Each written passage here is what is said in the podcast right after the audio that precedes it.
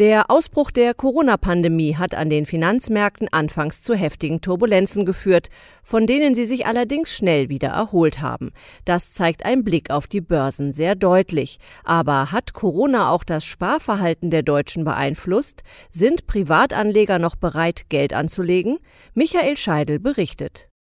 Deutschland ist ein Land der Sparer. Daran ändert offensichtlich auch Corona nichts, sagt Andrea Erlach von Union Investment, die das Anlegerverhalten ihrer Kunden regelmäßig beobachtet. Unser aktuelles Anlegerbarometer hat ergeben, dass rund drei Viertel der Anleger aufgrund der Corona-Krise an ihren Sparleistungen nichts ändern werden.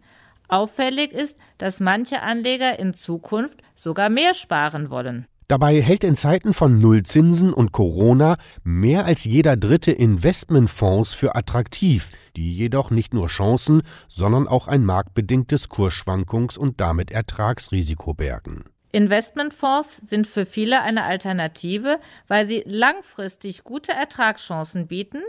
Und das liegt daran, dass die Fondsmanager das Ersparte an den Kapitalmärkten breit streuen etwa in Aktien und festverzinsliche Wertpapiere oder zum Beispiel in Immobilien und Rohstoffe. Bereits ab 25 Euro im Monat können Sparer beginnen, sagt Erlach. Das ist natürlich besonders für junge Menschen sehr interessant, die je nach Risikobereitschaft zwischen verschiedenen Risikoklassen wählen und sich so den passgenauen Fonds aussuchen können. Übrigens, immer mehr Sparer können sich laut der Studie eine Geldanlage vorstellen, die auch Aktien enthält. Wer also clever seine Chancen an der Börse nutzen will, sollte über einen Investmentfonds nachdenken.